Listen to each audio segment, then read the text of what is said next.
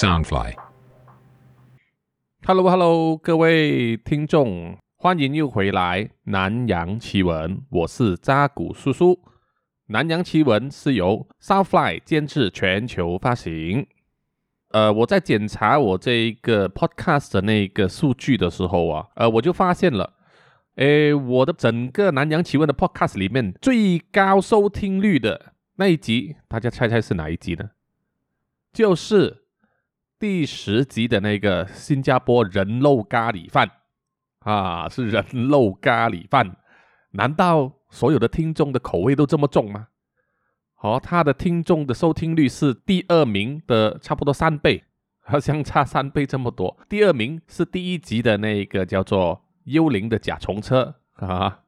所以我就猜想啊，怎么我的听众的口味那么重啊？呃，既然如此啊。那我也呃，就是顺应一下民意，就是听众们的口味，我就尽量再多说一点关于这一方面的奇案。那么今天呢，要跟大家分享这宗奇案呢，是发生在马来西亚。马来西亚奇案也非常非常的多。这个是发生在九零年代啊，一九九二年，在一个小城市叫做安顺。那么安顺这个城市呢，是马来西亚霹雳州排名第三大的市镇，诶，它的人口大约十二万十三万左右，是算是一个旅游的景点。那么这里有一个相当出名的建筑物，就是叫做安顺斜塔，啊，顾名思义就是这个塔是斜的，它其实是一个钟塔。然后呢，安顺这个地方也有很多美食。最出名的就叫做安顺猪肠粉，啊，这个是一种马来西亚非常有名的食物。当然，它不是真的是猪肠啦，它其实是一种呃，我们叫果条，就是呃，像有点像面这样的，不过它是一卷一卷，加加入酱料，再拌以呃鱼丸啊、豆腐皮啊、豆干这些东西来吃的小吃。OK，现在在这一个呃安顺呢这个小地方，其实一向来都非常的太平。人村民都是呃日出而作，日落而息，生活都是非常的平稳的。那么，在一九九二年二月二十七号下午两点的时候，当时只有十六岁的女中学生谢文金啊，谢文金从她家里骑着脚踏车出门之后就失踪了，就没有再回来。那么，谢文金她的家人呢，就只有一位四十四岁的父亲。谢昂义，还有他十八岁的哥哥，啊，他们三个人一家人。那么这位女中学生谢文金呢，一向来都是一个非常乖巧、非常听话的孩子，而且也很懂得分寸，啊，从来不会说出门在外没有留下任何的信息，也从来没有外宿的记录。那么在事发当天呢，他从下午两点骑脚踏车出门之后，一直到晚上。都没有回家，也没有打过电话回来。那么他的父亲和哥哥呢，都非常的担心。所以第二天呢，他的父亲和哥哥等不到这个谢文静回来呢，就开始向周围的朋友打听了。他们去找他的同学、他的邻居啊、身边的好友啊，都去四处去打听。那么这个时候。他的父亲谢昂义呢，也有去找他的好兄弟帮忙。他的好兄弟是住在附近的三十五岁的男人，叫做张振顺，有去张振顺的家去了两三次，哦，都是叫这个他呃问这位张振顺有没有看过他的女儿，啊，张振顺说没有，然后他有跟他说他的女儿失踪了，要叫叫他去帮忙去问问他所认识的朋友，或者去四周那边找。就这样子过了两天，谢文金还是没有信息啊，完全失踪了。这个时候没有办法，谢昂义呢就只好去警察局报案，说他的女儿谢文金失踪了。同样是在两天之后，有一个造船的工人呐，他经过霹雳河的河畔的时候，就赫然发现剩下下半身的女性尸体浮在这个河畔上，他吓了一跳，就马上。去警察局报案。这一个安顺呢，这个城市呢，它是被一条河分开成两半的。哈，这条河叫做霹雳河，是这个霹雳州的主要河流。所以从古至今呢，呃，在这个河畔的周围呢，都会建立起大大小小的城市，所以安顺也是其中之一。那么刚才我说到，这位工人就在这个河畔的那一边发现了一条尸体，就马上去向警察报案。警察来到之后呢，就马上封锁现场进行调查，然后去打捞尸体。不久之后呢，警方因为在现场闻到很非常重的这个尸臭味，哦，也循着这个味道四处去搜索，结果在发现这一个呃下半截尸体不远处，大约是四五百公尺的地方，也是在这个河畔，就发现了。腰部以上的上半截尸体，这个死者呢，他的腹部呢惨遭切开，他的五脏呢都已经流出来了，所以发出非常强烈的臭味，还穿着一件青色的 T 恤，面容呢就浮肿，很难分辨，双手呢就已经被砍断了，这个死状啊，真的是可以说是惨不忍睹啊！警察呢就将这一些呃尸块呢。就分别收集了，送往医院进行验证。最后，法医经过证实，这一些残肢呢，就是属于谢文金的，就是失踪的女学生。她的死因呢，怀疑呢，就是她是被勒死的。这一个消息在媒体间发布出来后，当然是震惊整个城市，甚至整个马来西亚。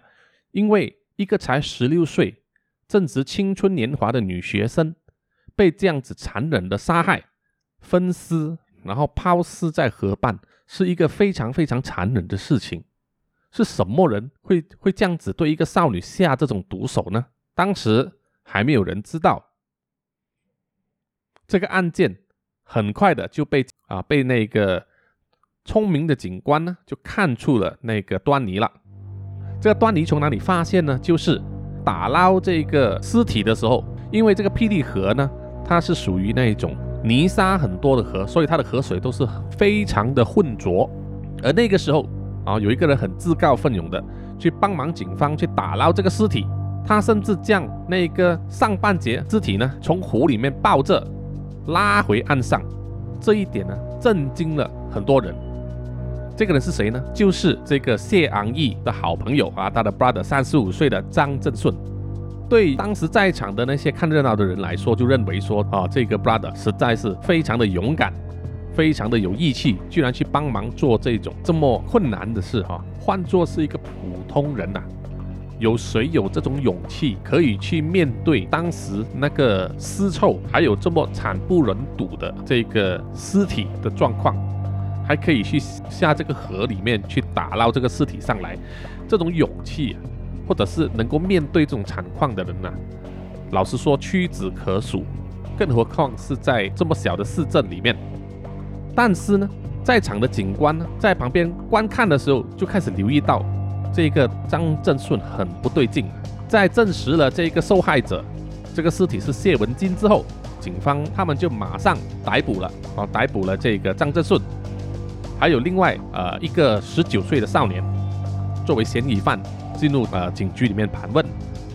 警察扣查了这一个张正顺和另外一个少年之后，不久啊，呃有一个在河边码头钓鱼的人呢，居然又发现了一只断腿，他又马上通知警察，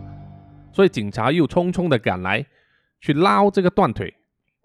捞回来之后，再经过法法医的证实，确定了这个是属于谢文金的右腿，啊右腿。但是现在左腿还没有找到，因此啊，当这个谢文金的家属，就是他的父亲，还有他的哥哥为他殓葬的时候，因为整具尸体啊缺乏了双手还有左脚，所以啊，他们只好把他装上纸扎的这个手脚来代替他的全尸哦，就是用纸扎做成了他的双手还有他的左脚，放在棺材里面，然后送去火葬。啊，经过警方的一番调查之后，呃，那一个十九岁的少年呢，啊，就很快就被释放了。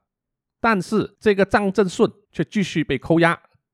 当时，呃，警方逮捕这个少年的时候呢，很多人在就在怀疑了，哦，这个少年呢，是不是谢文金的亲密男朋友呢？哦，很多人都指指点点这样子。可是啊，这个少年啊，对那个媒体说啊，他其实只不过是认识了谢文金两个礼拜，哦，只是见过两次面，他们根本就是不熟，所以绝对不是他的亲密男朋友。那么另一边呢，这警方呢持续在盘问这个张正顺，张正顺呢一直都死口就是不认，但是呢，在经过警方多番的盘问下，他的口供啊就开始出现一些不对劲、对不上的地方。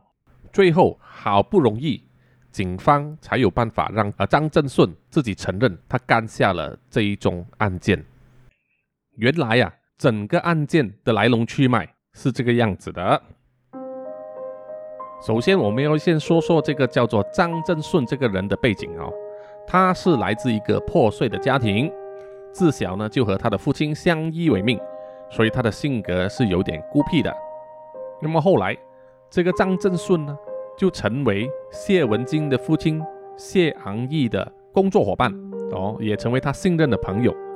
他们已经在一起工作啊，一起共事十几年，所以是对他来说是一个非常信得过的人。所以张正顺也认识谢家的家人，包括谢文金和他的哥哥，从小就看着他们长大的啦。那么这这个张正顺呢？是一个翩翩君子吗？不是的，呃，因为他曾经被人家控诉说他去偷窥别人啊洗澡，所以呢，有一些村民啊会给他一个外号叫做“变态顺”这样子。可是呢，他的好朋友这个 brother 这个谢昂义呢，就对人家给这个张振顺的这个外号不以为意啊，认为别人就是在污蔑他的这个好朋友。那么说到这个受害人谢文金呢？他的性格呢，就非常的活泼外向，那么嘴巴也很甜，那么见到这些亲戚长辈啊，啊，都会很好的称呼对方，所以啊，我们说谢文金很得人的欢心，这个是绝对说得过去的。而且他又是在那种青春年华啊，只是一个十六岁的中学生，会招引到狂风浪蝶哦，有男生喜欢，这个也一点都不奇怪。但是呢，有一点。谢昂义没有料到的就是，他的这个好 brother 张正顺居然会暗恋年纪相差接近二十岁的谢文金自己的女儿。谢文金呢，曾经收到一封情书，这封情书呢是来自谁呢？就是来自张正顺这个阿贝。谢文金收到那一封情书的时候，其实有一点吓着了哈，但是他还是把那个信随便一丢，丢在一旁就忘记了。他也没有太过在意，只是想到说，好，以后就少一点去这个阿贝的家就好了哈，以免他胡思乱想。但是啊，没想到可怕的事情就在以后的日子发生了。那么，在一九九二年二月二十七号的时候，下午两点钟，谢昂一呢，他就在朋友的家里面搓麻将。这个时候，他的女儿谢文金呢，就骑着脚踏车来找他，啊，跟他的父亲说，啊，他要去找他的朋友。那么谢昂义也知道他女儿一向来都有分寸，也没有问题，就说好吧，不过你先帮我去阿顺的家，就是张正顺的家去收那个签字票，然后交给阿嫂。阿嫂就是欧巴桑的意思了哈。那么签字票是什么？就是一种彩票啊，在马来西亚的小社会是非常流行的。那么这个父亲谢昂义交代了女儿之后，谢文金也答应了，就应了一声，就骑着他的这个脚踏车离去了。大约三十五分钟之后，谢文金呢就来到张正顺的家，就说呢，啊，他的父亲叫他来代收那个签字票的钱。这个时候啊，这一个阿贝，这个张正顺就看到他日有所思，夜有所梦，他暗恋的这个女孩子啊，谢文金来到他的家里。这个时候，张正顺呢，忽然间呢，心生邪念，这个张正顺呢，就用了一个借口。叫谢文金等他一下，然后他就去里面拿了杯饮料来给他。这个时候呢，谢文金没有怀疑，他就接过那一杯水就喝了下去。可是没有想到，他喝了这一杯水之后，就觉得昏昏沉沉的，很快就不省人事了。原来呢，这个张正顺就在这一杯水里面呢渗了迷幻药，哦，让这个谢文金喝了之后就不省人事，昏倒了。这个张正顺呢，就借这个谢文金在昏迷的时候，就把他奸污了、强暴了，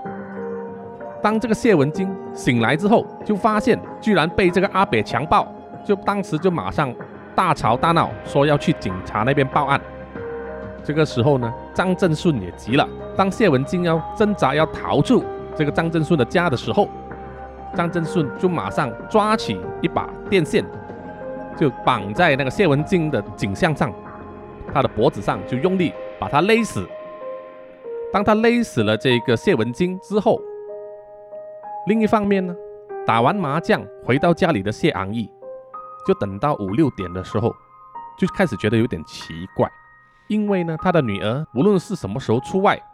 他五点钟的时候一定会回到家里准备饭菜，就是做饭。但是今天到了六点多，为什么女儿谢文晶还是没有回来呢？啊，他就觉得很不寻常，他就问他的儿子，我说。你的妹妹还没有回来，哦，家里没有人煮饭。他的这个哥哥为说妹妹呢，可能是跟跟朋友，呃，玩的有一点忘了时间。但是这个做父亲的还是放心不下，他认认为他的女儿是很有分寸的，一定会回来的。所以他就想起他曾经交代他这个女儿要去张振顺那里呢收这个签字票的钱。所以呢，谢昂义呢就跑去张振顺的家就问了。啊，他就问这个张振顺，他说：“哎，我的女儿谢文金有没有来过？”那个时候张振顺怎么回答回答呢？张振顺当时已经把谢文金勒死，尸体还在家中，但是当时他还是若无其事的走出来，跟这个谢昂义说，他的女儿谢文金呢有来过哦，两点多就来了，跟我收了钱，但是就走了。这个谢昂义啊，就跟他这个 brother。张振顺说，他的女儿到现在都还没有回家，他有点担心。这个时候，张振顺呢，还是装作很自然的跟谢昂义呢谈起一些家常事情。然后，这个张振顺呢，还打包了两包这个粥交给这个谢昂义，就说：“啊，你的女儿没有回来煮饭，没关系，我打包两包粥给你，你们拿回去跟你的儿子一起吃吧。”这样子。那么谢昂义呢？回到家的时候已经是八点多了，晚上八点多还是没有见到女儿谢文金回家，他又在骑着他的摩托车再出去找了。谢昂义呢就跑到很多地方去打听，包括他的同学啊，他常常出没的地方都去问，但是都没有人看到谢文金的踪迹。这个时候谢昂义没有办法，他只好去报警了。报了警之后。谢昂义还是有来到张振顺的家，啊，跟他一起倾诉，之说他的女儿失踪了，一直没有回来，他非常的担心，睡不着觉，吃不了东西这样子。那个时候，张振顺还安慰他，哦，还安还在那边安慰他，看起来好像什么事都没有发生一样。这个时候啊，街头巷尾呢就开始出现一些骚动，有很多嘈杂声。这个时候啊，他们就跑去那边听，然后就听到有人说：“哦，有一个船厂的工友在河边呢，发现有浮尸。”这个时候呢，谢昂义就和张振顺急急忙忙的就赶去那个霹雳河畔去看。这个时候就有很多人围观了，但是警察还没有来。所有人都看到，在河上就浮着一具好像尸体这样的东西。当谢昂义心里面还是一阵恐惧，非常担心那个谢那个是谢文金的尸体的时候，整个人六神无主的时候，张振顺呢就一马当先，义不容辞这样子的冲上去啊，跳到河里面去把那一具尸体捞上来。那么捞上来的时候，这一个呢就是尸体的上半截，还穿着一件青色的 T 恤，面容呢就浮肿，很难分辨。双手呢就已经被砍断了，他的肚子被破开，所有的五脏内脏都全部流出来，非常非常的恐怖。但是张振顺呢，还是把这一具尸体捞上来放在河边。那么警察接到投报之后，也赶来这边封锁了现场。看到散落一地的这个碎尸呢，哦，这个这个尸体呢，就问了，哎，到底是谁把这个尸体捞上来？哦，那个时候就有人说，就是这个张振顺呢，把尸体捞上来的。那么现场呢，谢昂义也是收拾他的心情，然后强作冷静的去进行认尸。结果他透过这个尸体上这一件青色的 T 恤、发型，还有这个尸体耳朵上的三个耳洞，就证实了这个是他的女儿谢文金。那么张振顺呢，还帮忙警方把这个打捞上来的尸体呢放进那个尸袋里面。这种工作啊，不是一般人能够承受的哦，连警方也不是每一个人都能受得了。但是现场的这个警官就觉得很奇怪，我就觉得说这个张振顺这个人呢，胆子不是一般的大。他们也发现了这个张振顺身上他的胸口有几道这个抓痕。他就觉得很不寻常哦，因为当时张振顺下河去捞尸的时候呢，他脱下了他的上衣，侧裸着上半身呢下河去捞尸，所以他胸口那几道抓痕呢就被警方眼尖的发现了。所以通警方通过这一个疑点，还有那个张振顺的这一个可疑的行径，就把他拘留下来盘问。哦，经过重重的盘问之后。张振顺终于承认了，他就是杀害谢文金的凶手。他当时，啊，当签谢文金来到他家里收这个签字票的钱的时候，他将迷幻药渗入一杯饮料里面，给谢文金喝，让这个谢文金不省人事，就趁他在昏迷期间把他强暴了。那谢文静醒来之后，就让着要报警，这个张振顺就用电线把这个谢文静勒死。勒死之后，还把他的尸体藏在他睡房的床底下。所以，当谢昂义第一次来到这个张振顺家外面，来问他的女儿有没有来收这个签字票的钱的时候，其实当时谢文金的尸体就在张振顺的睡房的床底下。到了第二天凌晨的时候，哦，这个张振顺呢，才把这个谢文金的尸体拖出来，将他分尸。然后分别的抛入这个霹雳河里面。当时啊，他还以为他干下了这种人神共愤的罪案的时候呢，可以啊神不知鬼不觉，逍遥法外。在这个张振顺承认了干下这一宗呃分尸案之后，警方就去他的家里面搜索。